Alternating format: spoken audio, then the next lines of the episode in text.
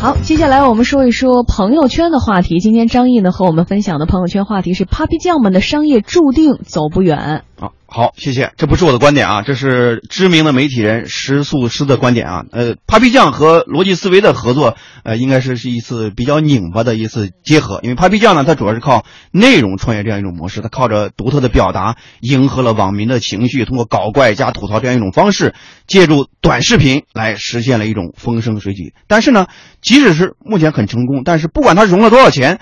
始终摆脱不不了这样一个命运，就是要靠传统媒体的逻辑和思路去挣钱，那就是广告。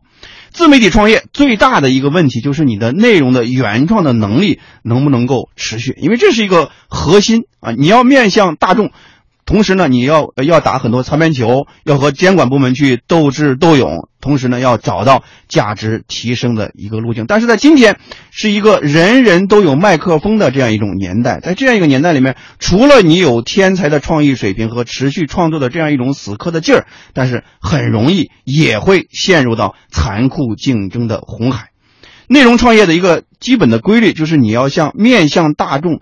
短期可能会获得超强的一种人气，但是粉丝的忠诚度往往是很低很低的。当粉丝的胃口被吊起来之后，如同他乘坐了一辆欲望号街车，从空虚走向了满足，然后驶向更大的空虚。微博时代，我们都知道，微博时代的芙蓉姐姐、凤姐当时都轰动一时，但是最终因为没有办法去兑现商业价值而成为。大众消费和消遣的对象，但是呢，因为他们在注意力这个层面也达不到王宝强婚变和林丹出轨的这样一种暴力，所以只能成为大众的一种消遣。